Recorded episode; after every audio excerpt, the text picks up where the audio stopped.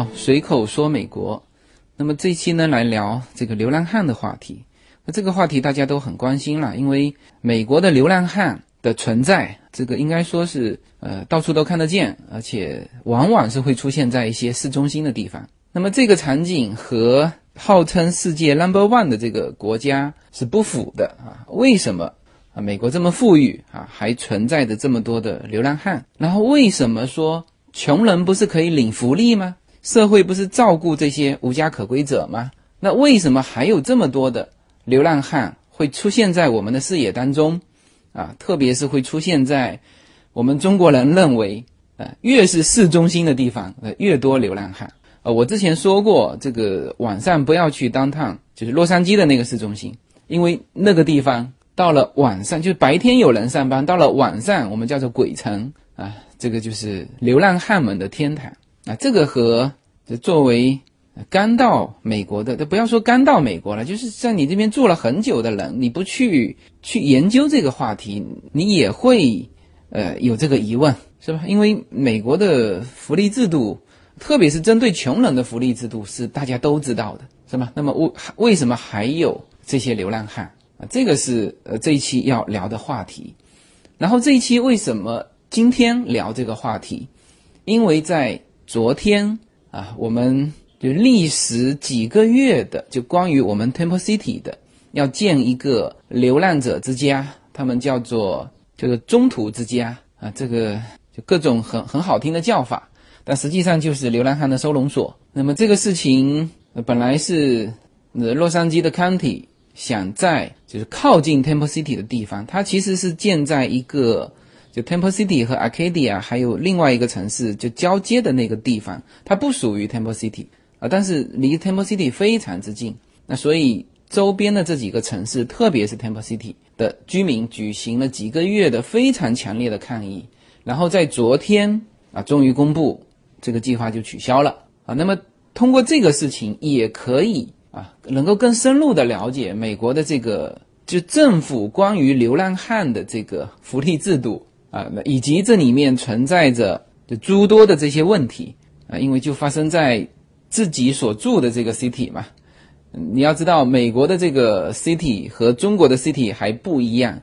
我们所谓的 city 其实就是一个小区。之前听我节目的人应该都了解啊，像像 Temple City 是一个非常小的 city 啊，所以这个事情对于我们当地的居民来说是一件非常大的事情。好吧，那么这一期就聊一下这两个话题。那么首先呢，我们来说一下美国的流浪汉。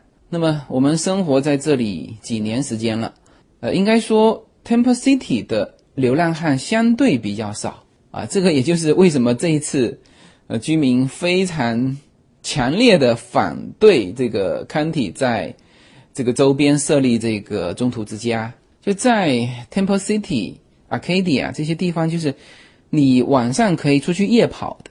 也就这一片 s a n g a b l e 这一大片十几个城市啊，相对来说都是都是比较安全的啊。其实说安全这个话不严谨哈，就是我目前没有数据证明说治安情况的好坏和流浪汉的存在有哪些直接的关联啊。这个又是另外一个话题啊。但是这个就是会从感官上，如果说你像这个像单趟的这种晚上。你就很难出去夜跑，是吧？特别是某一些著名的街区，你敢从那跑过去吗？是吧？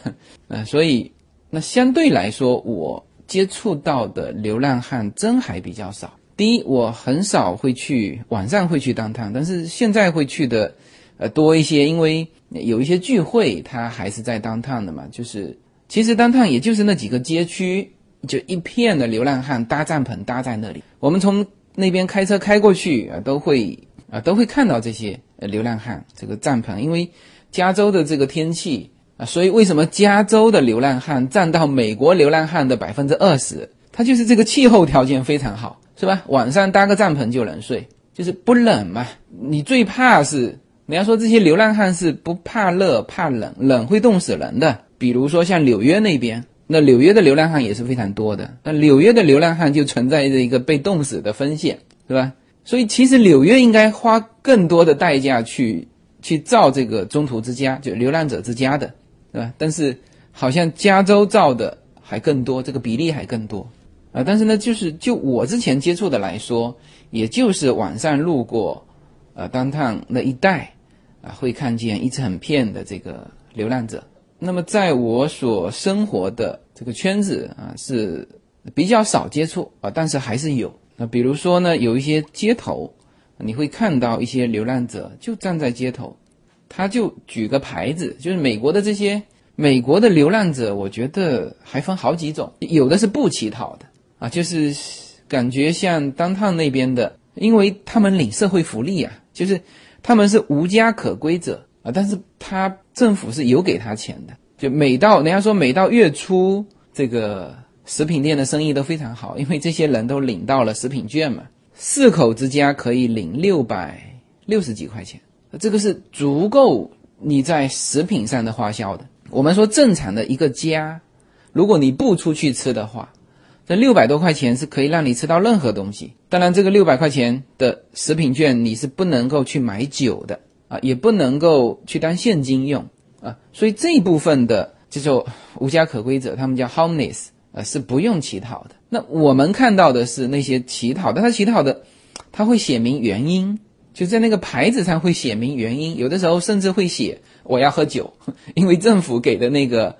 食品券不能买酒嘛，给我点钱我去喝酒啊，就是就这样写。那么，反正我所见到的这些就流浪汉乞讨的人站在路口，基本上我看一溜的车子过去，他还都能乞讨到。那就是说大家都给的不多了，就这是一种乞讨者，这是我在就我的生活圈子附近能够见到的。那这种其实。对于美国大量的这 homeless 来说，其实还要钱的他还是偏少，就是他要钱，他要有一个很明确的说法，否则的话，大家知道你可以去政府领啊，领那个食品券啊，是吧？然后呢，你能够站在这个很合适、能够要到钱的地方去乞讨的这些哈，绝对属于无家可归者里面的少数，就是少数头脑比较清楚的。大量的其实美国大量的无家可归者，呃，都是有问题的。那这个就是接下去我要说到的，美国的流浪汉是怎么形成的？那么大量的美国的流浪汉啊，应该说都是有问题的，就是不是那种纯粹为了钱，就是你能够站起来，能够站在马路旁边啊，说去乞讨的，这个属于流浪汉里面。真的算是头脑比较清楚的啊，这这一部分人，我甚至都不把他归入到那种主流的流浪汉之中去啊，所以我这里面要先说一下流浪汉的形成。你看哈，美国这边呢，称呼流浪汉是怎么称呼的？他称呼的是叫做无家可归者和有特殊问题的老兵啊，这个是他们对流浪汉的一个比较完整的一个称呼，包括他们建这个中途之家。啊，就是这个收容所吧，流浪和流浪者之家，他们政府在建的时候，就有的时候是把老兵提在前面来，因为这个事情肯定是会受当地的居民抵制嘛，大家不愿意在自己家旁边有这么个这个收容所，所以他有的时候会把老兵放在前面。啊，那这里面有一个问题就出现了，这是美国的老兵，哎，这个是受美国社会最尊重的一个群体。是吧？甚至美国还有专门的退伍军人节，全国放假的那种。那怎么还会在流浪者当中出现老兵呢？那其实这些老兵是有精神问题的，呃，这在流浪者当中一定是有一个比例的，所以他才这样说嘛。那么美国是就目前现阶段这个还在全世界征战的一个国家，那么他的军人是上战场的，军人的福利很好。啊，大家也许都知道，很多就留学生直接去当兵去了，就是所谓的那种直接跳开绿卡，直接一年之内直接拿公民，然后父母直接可以申请绿卡，这个福利是非常好的。为什么给这么好的福利，是吧？就是因为在美国当兵是要上战场的。我们说养兵千日，用在一时，美国的兵是天天用的。呃，当然这里面就是说。上过战场的兵，就上过前线的兵，和在后方的兵，在福利上又是有区别。就上过战场的兵，就退下来之后的那个福利是更好的。但是呢，往往是上过战场的兵是有精神问题的。这个事情我们身边就遇到过，而不是我们直接接触哈，是也是我们的一个朋友，他当时工作的时候的一个同事啊，就是这样的人啊。他的同事是一个是一个男的，嗯，也上过伊拉克的那个那个前线，就他们当时就夫妻两个都都参军啊，都在部队里面。那当时。就是他们为了能获得更多的这种福利啊，或者说赚更多的钱吧，男的就申请上前线，女的就退伍了，在家里上前线的这一位呢，这个按照他的说法是，其实一上前线，他的精神就崩溃了。就是他说他刚刚上前线没多久，他开着坦克，然后呢前面一辆就刚刚跟他谈笑风生的战友开在前面那部坦克。就遇到地雷，嘣，整个炸了。然后呢，他的战友就是烧死了，还是反正就牺牲了。他说那个事情就就一下子就把他精神给给刺激了。嗯，后来反正还是服役期满嘛，退下来。退下来之后，那个精神问题就就很严重，就是回来就家暴嘛，喝酒、酗酒啊。他好像还没吸毒，他要是吸毒的话就没有工作岗位了啊。反正就是家暴、酗酒。然后呢，老婆跟他离婚了，而且还申请了他不能靠近，就是他老婆和他孩子的住宅一定的距离。那么在这种情况下，他实际上就是精神就是有问题的。那么他还没有到那个无家可归那一步啊，但是实际上这种状况你知道也离无家可归不远了，就是他精神是经常失常的，就经常会歇斯底里。然后呢？老婆也离婚了，是吧？那房子肯定是给他老婆的，对吧？那么他实际上是租房子住。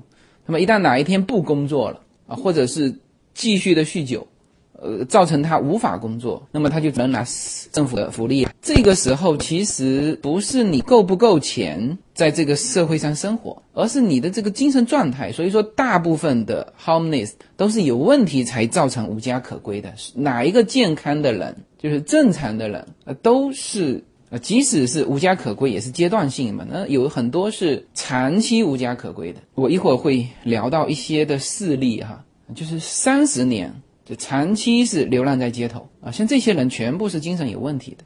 所以，嗯，谈到战争这个话题，这里面我引申一下哈，其实我们国家中国啊是很久没有经历过战火了，呃，所以很多人在。聊战争这个话题的时候，感觉很轻松。呃，之前我看过一个段子嘛，说啊，之前不是那个南海的问题嘛，说一个老太太说 南海肯定是我们的呀，是吧？不然观音菩萨住在哪里呀？啊，然后还说了一个，其实打仗就是要花钱嘛，是吧？我们全国有十几亿人，每人出十块钱，对吧？就有一百多亿，打他十块钱不够，我们打二十块钱的，这个其实是一个段子。啊，但是呢，我觉得需要和大家说的是，其实战争你不要以为只是出钱，美国是很富有的一个国家，他也出钱，所以说他在全球各地都有这个前线啊，都发生战争，天天天都会有伤亡的将士下来啊。除了这些伤亡的人数之外，其实所有上前线的这些士兵啊，相当一大部分。都是或多或少有精神问题的，也就是说，你上前线，你要做好准备，你这一辈子就毁了，是吧？有些人心理承受能力强的，那他可能还可以伪装成为一个正常的人，但实际上，当你看到那些血淋淋的场面，看当你看到啊自己的战友在自己身边被炸飞啊，绝对是会留下心理阴影的。然后你回来就只能用酒精去麻醉自己。啊，在生活当中就会歇斯歇斯底里，因为压力太大，因为那个那个印象挥之不去。那么这个大家从就汶川地震的那件事情上是可以去体会一些的哈。就所有去过汶川汶川地震回来的人，基本上他的人生被改写了啊。有些人会会开始从事这个慈善事业啊，就是你看到那些，都会对自己的心灵会有非常大的震撼。关键是这些战士，你你上汶川前线是是去救人的，是吧？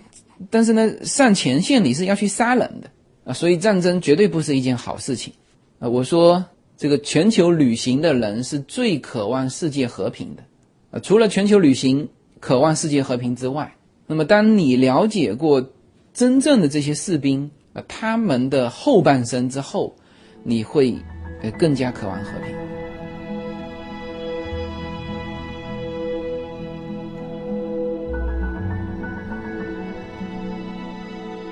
每一次自我突破都源于一个勇敢的开始。大家好，我的新专辑《随口说美国》的中美跨境创业与投资专辑已经上线。移民之后做什么？家庭资产如何在美投资？中小企业遭遇瓶颈，如何进行对外突破？这些话题是这个专辑希望和大家探讨的话题。自由军将携手美国东西海岸多位成功创业者与投资者，为您细细分析美国的创业与投资环境，讲述中国和美国这两个世界上最大的经济体有哪一些跨境的商业机会，以及有哪一些完全不同的商业环境和经营理念。如果您需要自由军和二十多位成功的美国创业者和投资者成为你的智囊团，那么加入我们吧。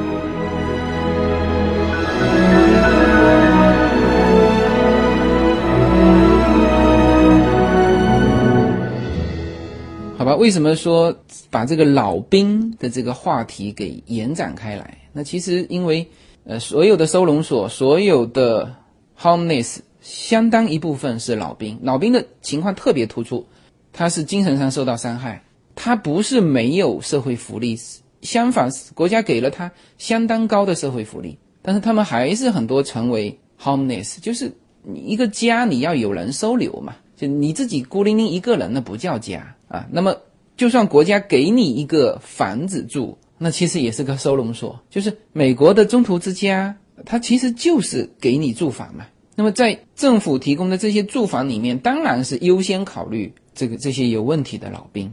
所以讲老兵这个话题就特别能够，就是作为这个群体里面的一个一个典型。OK，除了老兵之外，那很多很多都是什么吸毒的啊，反正。无论是他生命中哪一个阶段啊，遭遇了叫做的命运的重击啊，造成他精神崩溃，开始酗酒吸毒。呃，无论是他怎么造成的，反正现在的局面就是他沉浸在酗酒和吸毒当中无法自拔，没人愿意跟他过日子，而也没有家人，所以呢，这就造成了他们的无家可归。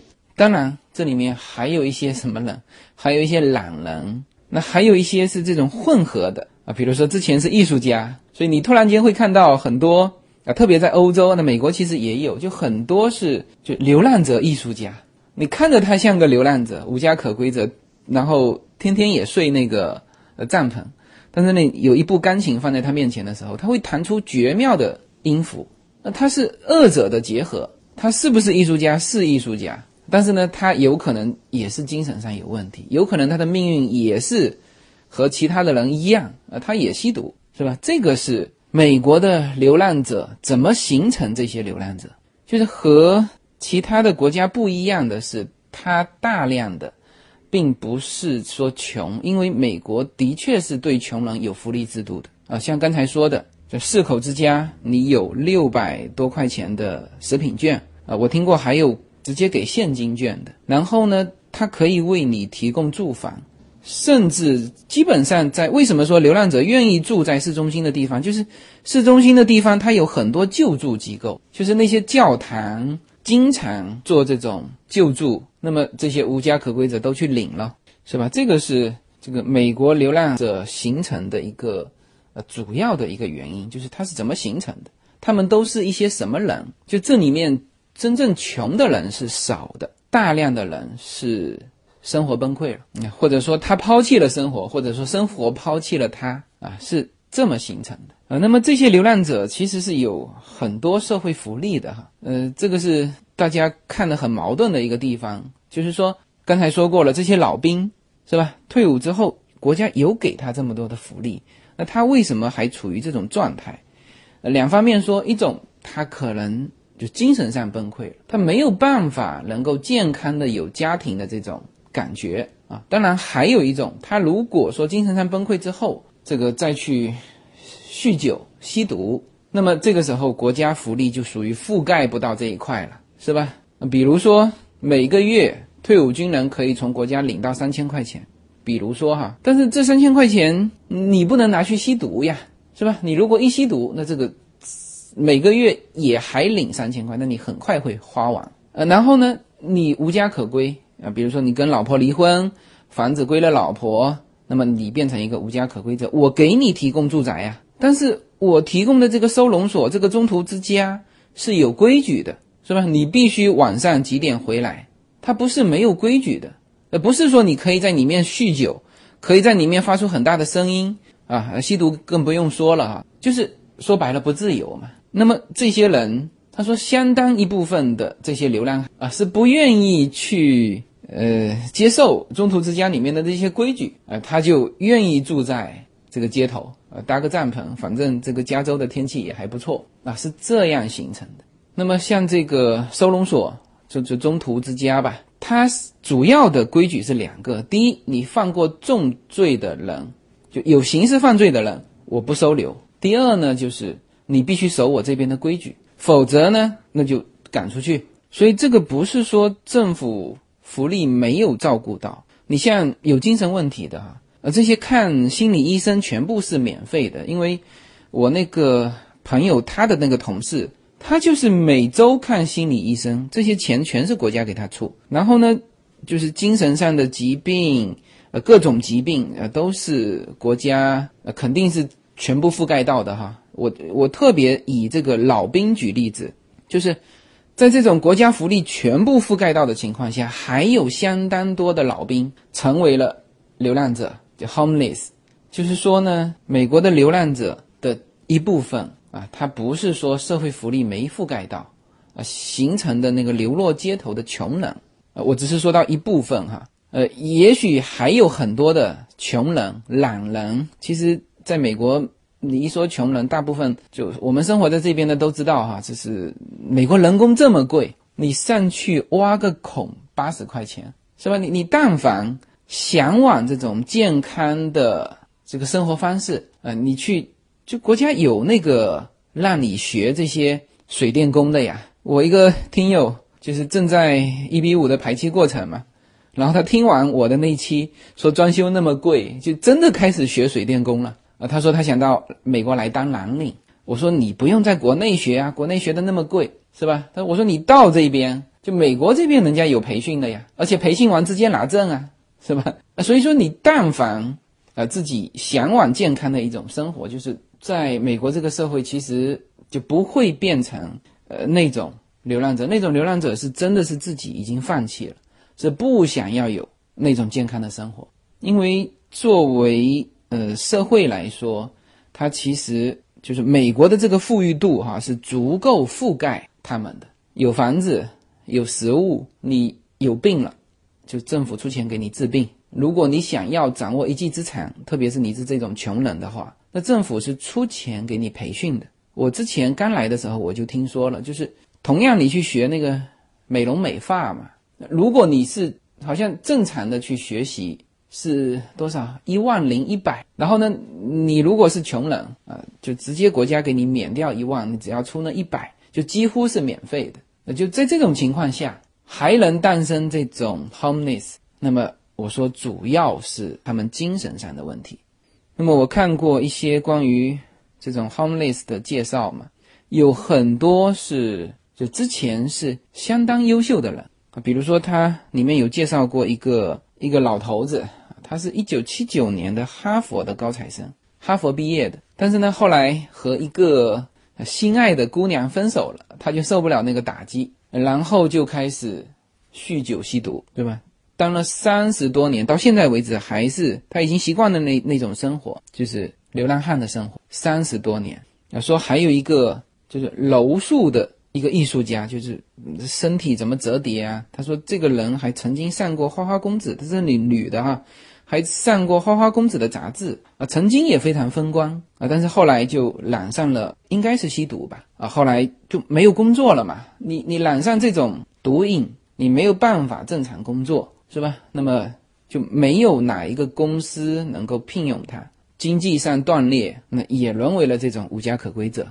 还有就是你其实看上去你以为是那种街头艺人，那实际上这些街头艺人白天，比如说在这个星光大道啊头尾都有那些黑人的打击乐的那个艺人在表演。呃，我甚至看到有几个黑人，他就用很普通的我们装油漆的那个油漆桶的背面，他就是抱着几个桶，然后是三个人好像就是一起一起打，因为每个。发出来的声音不一样嘛，然后节奏不同，哇，黑人的这个节奏感真的是天生的。他他们三个人三个桶还是六个桶就能够演奏出一曲非常棒的打击乐啊，吸引了非常多人。应该我看到的这个场景是就是在星光大道那边。然后这些人他们可不是什么艺术家哟，他们一到晚上也是住到那个当趟的那个帐篷里面去。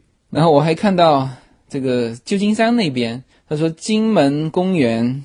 靠东那边有一大片非常漂亮的草皮，这个长期被这些流浪者给占有在那边啊。就是你，你白天到那边，你就可以看到一大片，因为那边的草皮很好嘛，阳光很好啊。这些流浪者呢，白天就都到那边，然后也很逗的，就是说公园有规规定嘛，就这些流浪者不是无赖哈，他的公园有规定说十点钟。就晚上十点钟必须离场，否则一个人罚款一百块。然后呢，这么一大片的流浪者，一到晚上十点钟就全部非常有纪律的啊，非常干净的离开，就又到其他的街边去搭帐篷去了。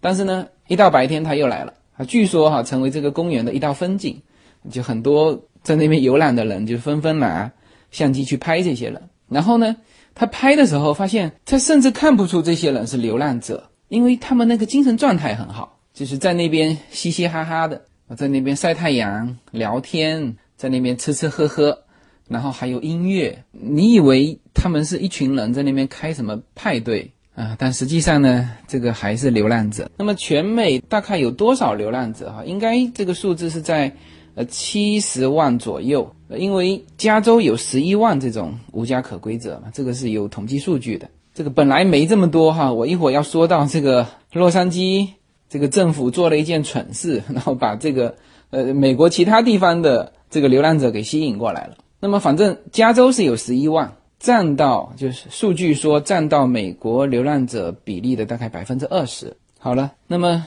那么基本上说完了美国的这个流浪者，然后呢就要开始说政府对于这些流浪者是呃提供了些什么。啊，除了刚才说的那些，呃，正常的福利之外，哈，呃，那么美国呢，它对于这些流浪者有一个十年计划，大概在三百个城市，就是要解决这些流浪者的问题。他们不是无家可归吗？那么就是要给他们新建这种，就是我这期节目的下半部分要提到的这种中途之家。那么这个是整个美国的一个计划，呃，这个事情肯定是要全国一盘棋的哈。否则就会像就前几年就洛杉矶呃做了一件事情，他是怎么做的哈？他首先统计了一下，就洛杉矶周围有多少这种 homeless 流浪汉，他大概说有九千多人。那这个洛杉矶的数字绝对要比旧金山来的多哈，旧金山大概是六千多人。那么这个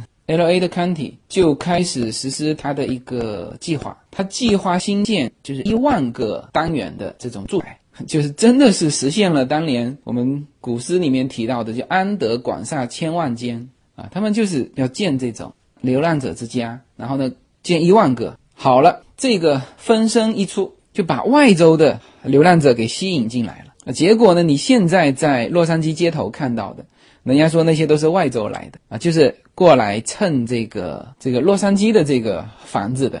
啊当然，这个除了这个房子之外，哈，现在外州流浪汉过来的原因是，就是总体来说，加州的气候条件、加州政府以及居民对于流浪者的一个态度还是相对宽容的，就是会善待他们。那这个当然也造成了这个问题，就是流浪汉越来越多的进来。那这实际上还是说，就是你要整个美国政府去通盘考虑，就是到处建嘛，就是。你应该是在全国三百个城市同时建。你如果是一个城市的这个关于流浪者的这个政策优于其他的城市，那他们就会进来。没有什么能够阻挡你对自由的向往。人生是一趟旅程，精彩的是沿途的风景。大家好，非常高兴能够在二零一七年继续和大家相遇在随口说美国。那么现在大家除了听我的音频节目之外，大家还可以登录我的微信公众号，公众号的名字是英文大写的 L 一，然后是数字二零一零零一一五，大家可以找到无限空间。这是一个新移民家庭和一个在美国打拼的一个普通创业者的个人空间。同时，我还开通了新浪微博，名字也是随口说美国。移动互联网的神奇之处呢，就是可以把同类的人拉得很近，天涯若比邻，世界地球村，让我们享受这个自由连接的世界吧。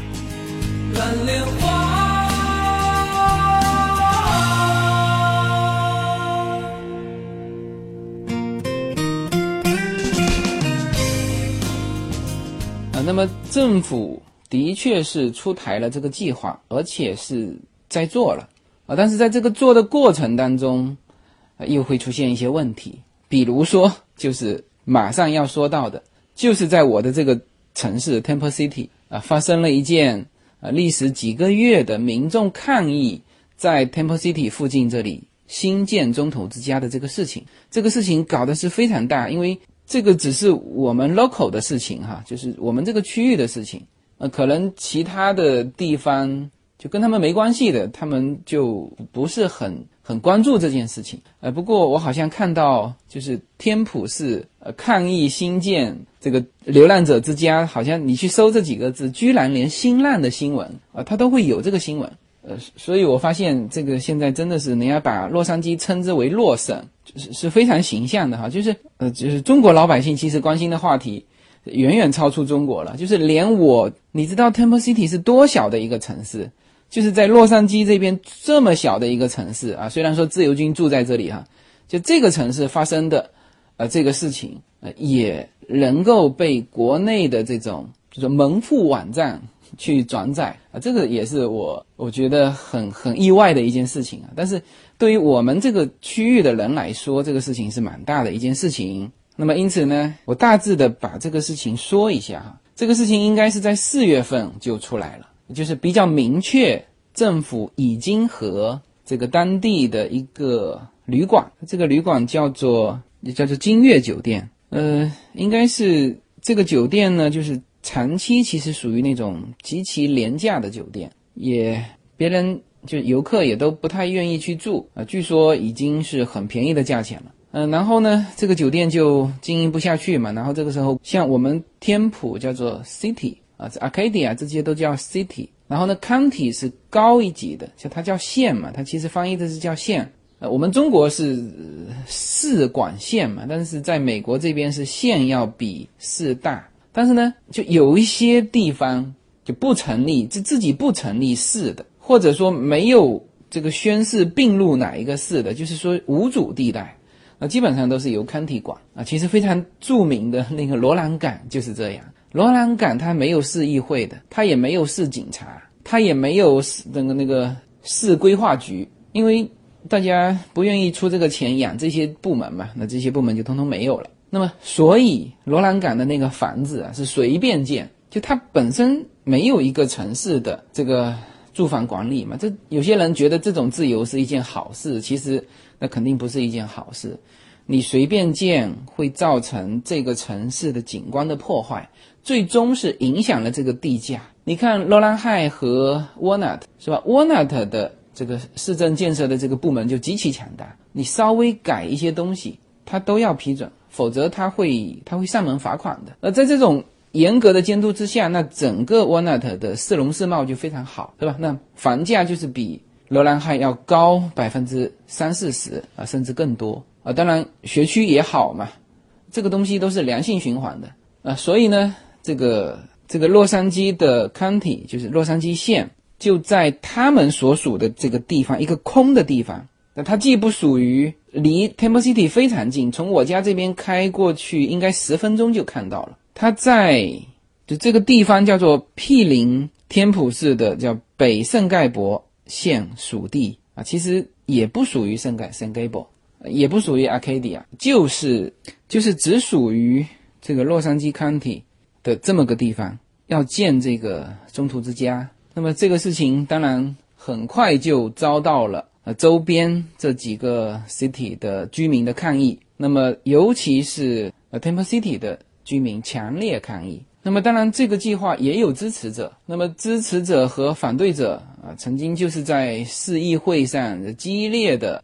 这个辩论，那么因为现在 Temple City 呢，我们叫做多元化的城市，啊，其实 Temple City 现在是以亚洲人居多了。以前这个地方是白人，就是还是蛮出名的一个白人区。那这几年不断的华人搬进来，你看我们周边的啊，台湾人、香港人啊，甚至看上去是华人面孔，但实际上他是新加坡人。啊，就是以这种亚裔人居多，我们叫做多元文化。那么你去市议会上去看哈，基本上支持者是些什么人呢？当然有一些越战老兵。呃，因为本身 Temple City 原来这一大片，包括我现在所住的地方，都是二战之后美国政府为老兵新建的，就是他们安家就安在这里，就给他这套房子。那这个是在二战结束之后的。啊，所以我们这一边的房子的结构啊，这整条街整个街区，如果你没有就是整个推翻去新盖的话，那基本上大家结构是一样的啊。这是政府规划当时建的，所以说在 Temple City 这个地方有很多的老兵，那这些老兵是支持的。呃，因为这个收容所它的名字它就叫做老兵和街友的这个中途之家。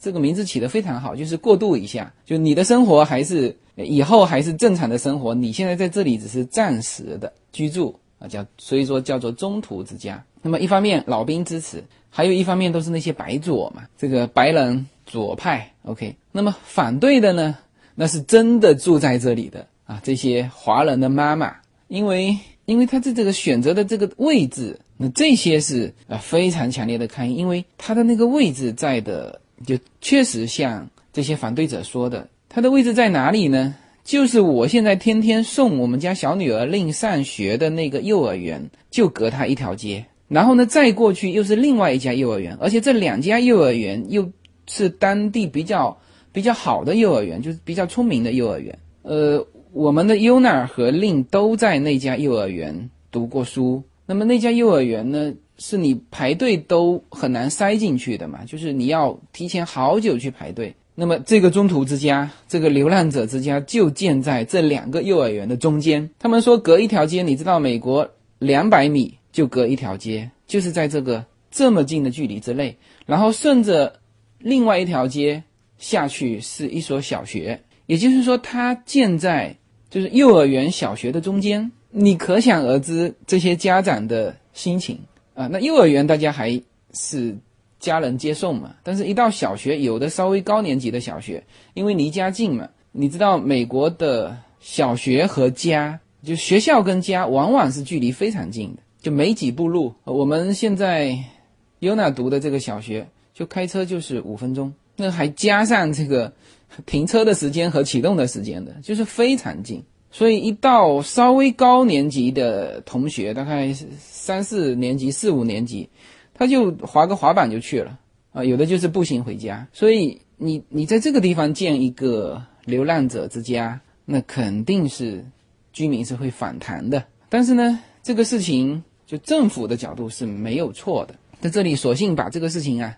给展开，因为我觉得大家多听听美国这边的这种市政啊、法律这种关系也是有好处的。第一，人家政府是直接和这个酒店的业主谈的，就是你的这个酒店不是经营不好吗？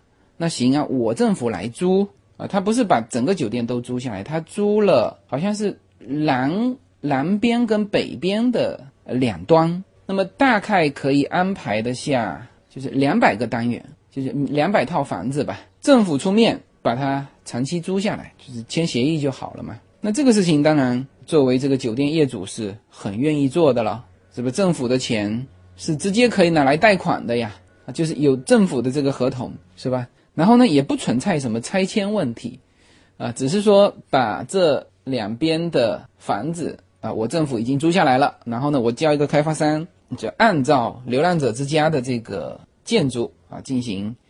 重新的装潢啊装修，据说哈是会装修的非常漂亮。那么嗯，本身那个酒店外观其实还可以，但是它是连成片的嘛，一看就是我之前以为那个是老人公寓，反正就看上去就是像那种政府机构的呃那种建筑。呃，他说他会装修的非常漂亮。本身政府这件事情。是美国的那个十年计划里面的，也是加州前几年通过的这个关于收容这个 homeless 的这个法案里面的一部分。这个法律都已经通过了，所以在政府这个层面绝对是照章办事，是吧？他就要在这个他所能够觉得合适的范围之内去找合适的地点。那么他就找到了这么一个就是经营非常不善的旅馆。啊，这个本身没有什么问题，而且这个地方就是叫做几不管地带，就是就由洛杉矶县来管，是他的地盘。所以当很多的 Temple City 的居民去 Temple City 的议会去去抗议的时候，Temple City 的政府的人员说这个地方不归我们管啊，这不属于我们 Temple City 的地盘啊啊！当然他会这个市议会市政府的人员是转交了，就向这个 County 转交了 Temple City 居民的这种抗议。呃，那么这个事情呢，那作为 Temple City 来说，反反对的声音很大。但是作为 County，就是县里面洛杉矶县的来说，那是有两派意见的。刚才说了，有退伍老兵的支持，有那些白左的支持。当然，这种事情之前在 Arcadia 也发生过，大概十几年前嘛，那时候准备在 Arcadia 建一个火葬场。我估计也是这种情况，就是政府要解决公共的一些问题嘛。那么像这种殡仪馆、火葬场、什么收容所，是吧？我总得找地方建，但是一旦建下去，这个地方的人肯定是反对的。所以当年 Arcadia 也是群情激愤反对，然后也没建啊。所以说这种事情，就从公共的角度上来说啊，一般人都是支持的。但是你说直接建在我家旁边，那基本上都是反对的。就像一个段子是这样说的嘛，说一个记者采访一个农民啊，说你是吧，你这个热爱祖国嘛，这个你愿意不愿意为祖国那献上一百万？这个农民说，我愿意啊。记者一听好高兴啊，那然后呢又问他说，你愿意不愿意为祖国献上你的你的房子？这个农民说，我也愿意啊啊。那么记者最后问他说，你愿意不愿意为祖国献上你的两头牛？呃，这个农民说，我不愿意。啊！记者非常诧异，问你为什么？你这个一百万和你的家你都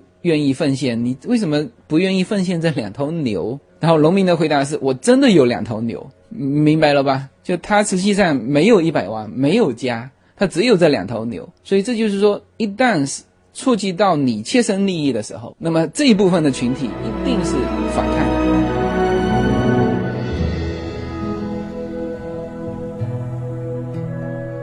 没有什么可以阻挡对自由的向往。大家好，这里是随口说美国的移民专辑。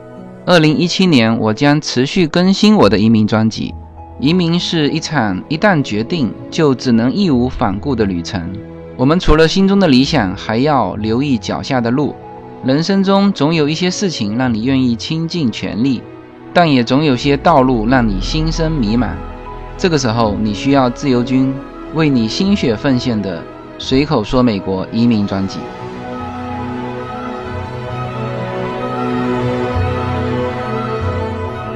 呃，然后呢，这个事情反正反抗了两个多月，呃，为此这个 Temple City 的居民叫空前的团结。我是忙着一些自己的事情啊，但是反正叶子是参与了很多这些事，因为他们我们住在这里嘛，我们的 UNA 上的小学还有另上的幼儿园。就是靠近那个附近啊，所以说，单单他说他们单单令的那个幼儿园啊，这个都成立了一个群来讨论这个事。然后呢，周边像这样子一个一个群的联合，他说最后是，然后呢，最后又在什么请愿网上，呃，对了，这个这个网站哈，就是就是 change 点 org，就就 change 就是那个改变的意思。这个网站现在发展的非常快哈，就是专门的请愿的这个网站。那么他们还在这个请愿的网站上去请愿啊，反正就是绝对属于那种众志成城的那种。然后呢，每一次的这个听证会，就原来你知道华人是不太关心这个公共事务的嘛。之前的 Temple City 的听证会就市议会，就每一次讨论什么事情的时候，都是空空荡荡，都是那些白人老太太这个变成主力军啊。那么这次是完全不一样，是每一次的听证会都挤满了人。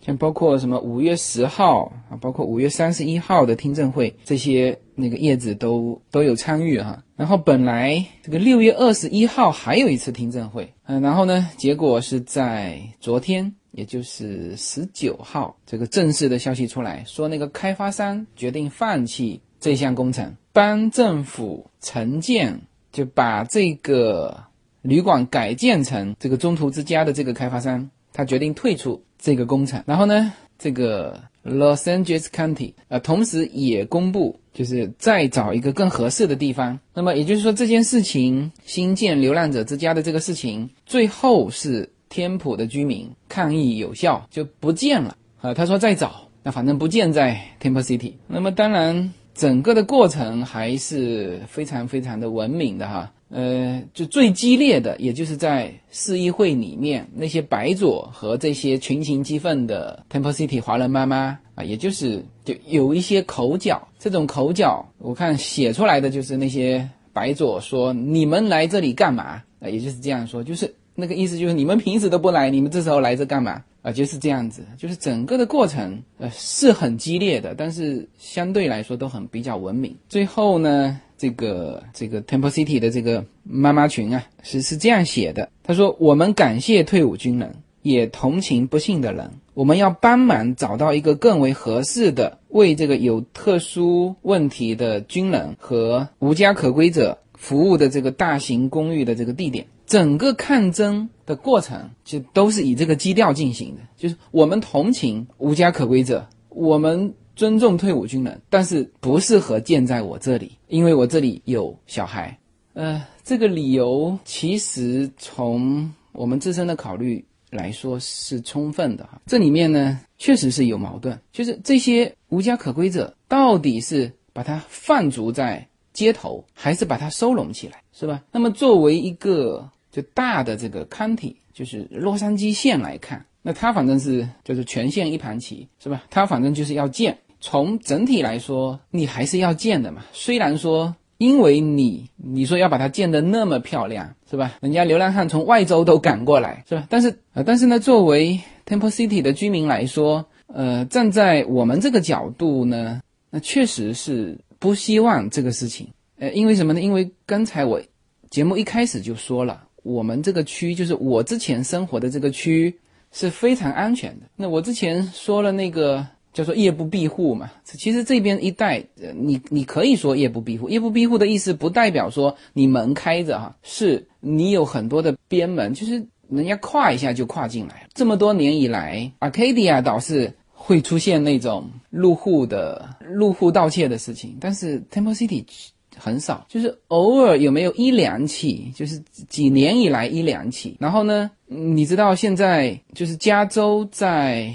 在去年好像就通过了一个法案，就是入户盗窃九百三十块钱以下的就不予立案，知道吗？这个又是另外一个我们觉得非常荒唐的，但是呢，呃，整个加州通过的一个法案。所以像我那个隔壁，他也入户了，打破玻璃进来，但是屋内没有东西，是吧？他说唯一的损失就是那块玻璃破了。那么像这种，他就不会被立案。所以整个来说，在我们这个区域。我是很少能够接触得到流浪汉。我们的孩子，我们的整个的这个生活啊，无论是购物、餐厅、家里，就生活的很很安逸。呃，如果说你在我们旁边建一个流浪者收容中心，那么首先不可避免我们会见到这些人。然后呢，你不是说你建了收容中心就少了？这个说原来 Temple City 啊，比如说有一百个流浪汉是吧？我拿个建个两百个人的屋子，那我就你们就看不见这一百个人了。这一百个人都在这个屋子里面，这是不可能的。这些流浪汉的性格是吧？你不把它放出来，他会在周边活动，这个是最可怕。然后关键的是，我们这一代原来没有什么流浪汉，那么你一旦建起来了之后。第一，你至少这两百个人的流浪汉过来了。第二，你有可能吸引更多的流浪汉过来，因为他们要来申请啊，是吧？要来看房子啊，这就跟申请那个老人公寓是一样的啊。他们就会在周边徘徊，就原来他还不认识你这个 Temple City。你知道美国的流浪汉和中国的是完全不一样的哈。他们大部分我说了哈，一大部分是精神上就颓废的人啊，还有一部分是很懒的人，就是从这个这个市中心 downtown 到 Temple City，他们很难过来，他们很懒，知道吗？那除非像 Arcadia 那种，Arcadia 它不是流浪汉多，Arcadia 是巨有钱，大家都知道那边他妈去最有钱的中国人都在那边，所以说人家都是。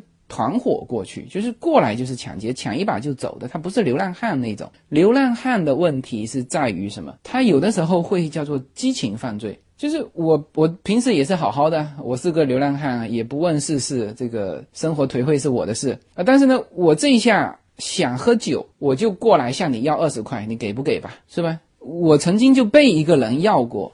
这个钱，那当然我没理他，就他还在后面这个嘟囔了几句，也就这样。就他觉得向你要二十块，他不认为这个是这个是拦路抢劫，你知道吗？他就觉得这是很正常的事情，是吧？我现在想喝酒，我向你要二十块，你这都不给，是吧？他还会觉得你品行低下，是吧？你建这个叫做中途之家，必然会带来呃这些人，呃这些人是作为当地居民来说是绝对不愿意见到的，好吧？那么就今天呢聊了这个美国的流浪者。啊，是怎么形成的啊？他们有哪些社会福利？为什么社会福利 cover 了他们还在流浪？然后呢，同时也说到国家拿出这些社会福利，就如果是给钱是没有问题啊，但实际上我们说的是给钱是叫做给给食物啊，因为嗯，其实这个东西哈管理起来是个学问，你不能给他钱，你给他钱他买毒品去了，你给他食品券啊，给他住的地方，那么你给他食品券没有问题。是吧？这个所有的商家都高高兴兴接受这个食品券，但是你一旦涉及到说他给他住的地方建在哪里，就会和当地发生一些矛盾啊。我觉得这个例子也是中国也会有啊，这各个地方都会有。就把这个事情呢完整的叙述出来，大家就会更能够了解啊美国的这个流浪者的整个体系啊，这是个社会体系，是吧？那么好了，你你 Temple City 拒绝。是吧？这个 Temple City 的居民胜利了，回头呢说见到 Chino Hill，那 Chino Hill 的居民又奋起反击。好，最后走一圈没地方见，那么这些流浪者可不还是在街头，是吧？这个就是这个就是很真实的，通过这么一件事情来告诉大家美国的流浪者整体的一个情况。那最后呢，就是也感触一下哈，这个这个政府确实也是有政府的难处。你看在这个事情上。那如果我是从政府角度考虑，那当然是希望 Temple City 的居民接受这个中途之家，是吧？然后呢，所有的美国的这个十年计划，三百个城市全部建好之后，那一定整个的流浪者的情况会改观。就美国的这个流浪者呢，确实这感官不好，不是那个朝鲜那边都拿这个东西当宣传，说这个美国人民过着水深火热的生活嘛，是吧？人家也是有图有真相啊，但是呢，你在做这件事情的时候，如果肯定有先后顺序嘛，你不可能同时做同时安置了。那么就是优先的这些城市，它其实会带来一些反作用。你看哈，加州马上又要在公投要独立一个医保出来。这次川普不是把奥巴马的那个医保推翻了吗？那么加州他现在说，呃，我要独立做一个医保，就是我加州要成为这个民主党的那个那个理念的天堂。什么呢？我医疗全部免费，就所有的加州人在加州看病免费，政府我全出。这个事情是正在被提上议案的啊，要进行投票的。那么而且这里面不仅是居民啊，他甚至说了，就是没有身份的人。也应该要享受到这个医疗体系的保障，这这是一个理想之国啊！那么所有的就是左派的社会主义者都绝对会这个非常兴奋于这种这种乌托邦式的一个世界啊！这个事情就在做，就在加州做，但是你要想一想看，你这个事情一出来，那可不是把全国的这个穷人都吸引到加州来了啊！当然这里面也包含了非法移民。那么加州也是非法移民的一个很很重要的一个庇护所，但是对于非法移民来说呢，我觉得还好，为什么呢？呃，其实我们家那个割草皮的这些呃，全是非法移民。我没问过他们啊，为什么这么说呢？就那一阵子，川普政策严的时候，他隔了两个月没来这边割草皮，后来又出现了。这估计哈，就是当时躲那个风头嘛。反正这些干这些粗活的全是墨西哥人，甚至现在给我们家装修的有几个墨西哥人，我也不知道他们有没有呃这个绿卡。但是这些人的存在。那确实会降低人工嘛，降低我们的生活成本啊。你同样的就有身份的人，同样做这份工，啊，你看他的价格就上去了。就这个事情，我其实倒是支持的。为什么？非法移民他不会犯罪啊，他一犯罪就会被遣返，所以他们比正常的人的犯罪率要来得低。然后呢，他们吃苦耐劳啊，很多不愿意干的活他们干啊。这个事情上，我其实蛮想的蛮清楚的。但是呢，你。你说把穷人引过来，那这个其实是是个问题啊。这些穷人他他其实就是瘫在地上拿福利的。那么我们纳税，他们去享受福利，是吧？你包括这些流浪者，是吧？外州吸引到洛杉矶的这些流浪者，他们我们不说他们有可能去犯罪，就这个事情上说不清楚哈。因为我我甚至觉得他们的犯罪率也不见得比正常人高。你去看这个美国这边的那种连环犯罪，就是刑事案件啊，都是头脑聪明的人嘛，就是都是那种呃头脑极为清楚的人干的事情。你说像这种精神上有问题的，他干不出这些事情，呃，就是突然间出现在你面前向你要二十块钱，最多就是这个样子。但是呢，它是会加重这个区域的这个经济负担，这个肯定是有，是吧？你政策一公布。人家整个美国境内是没有什么户口问题的，人家要来就来了啊！当然，这些人要过来也不是件容易的事。这个刚才说了，在没有通地铁的情况下，从 downtown 到 Temple City，他们是很困难的，他们走不到这么远。那 Arcadia 现在慢慢的那个流浪者多了，就是因为通了地铁，就是他也不需要买票啊，就跨过来就行。就我们正常的人当然会会去买票了。但是对于他们来说，他们跨过来就行了，就没人去去监督他们这个。那么外州的人呢？所以说基本上都过来，就全集中在当趟，因为分散到郊区，它这个交通不方便。所以说，美国更加安全的是郊区，是农村啊，交通不方便啊，这帮人来不了，他们连 bus 可能都都不太会坐，好吧？那么这一期聊这个流浪汉啊，希望。把这个事情聊清楚了哈，呃，我基本上聊事情呢，会希望把整个体系聊出来，怎么产生，怎么解决，在解决的过程当中有什么问题，好吧？那么这期节目就到这里，好，谢谢大家。